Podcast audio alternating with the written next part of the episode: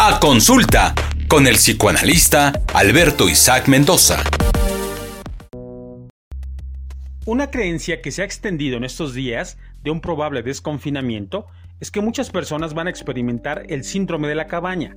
¿Y qué es eso? Aseguran que se trata de miedo a salir a la calle, de socializar de nuevo, de sentirse más seguros en casa que fuera. Pero en realidad esto no existe. No hay tal síndrome de la cabaña. Es un invento más de la época de la posverdad y una muestra de que la psicología en nuestros días está tan degradada que le hacemos más caso a los tests de personalidad de las revistas del corazón que a los estudios filosóficos.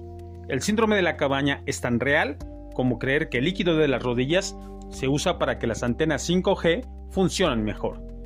Desde luego que puede haber temor por salir a la calle, por socializar, pero no es ninguna enfermedad, ni consecuencia de un confinamiento extendido o simulado. Tampoco se trata de volver a normal todo y tasarlo como enfermedad mental, porque si a esas fuéramos...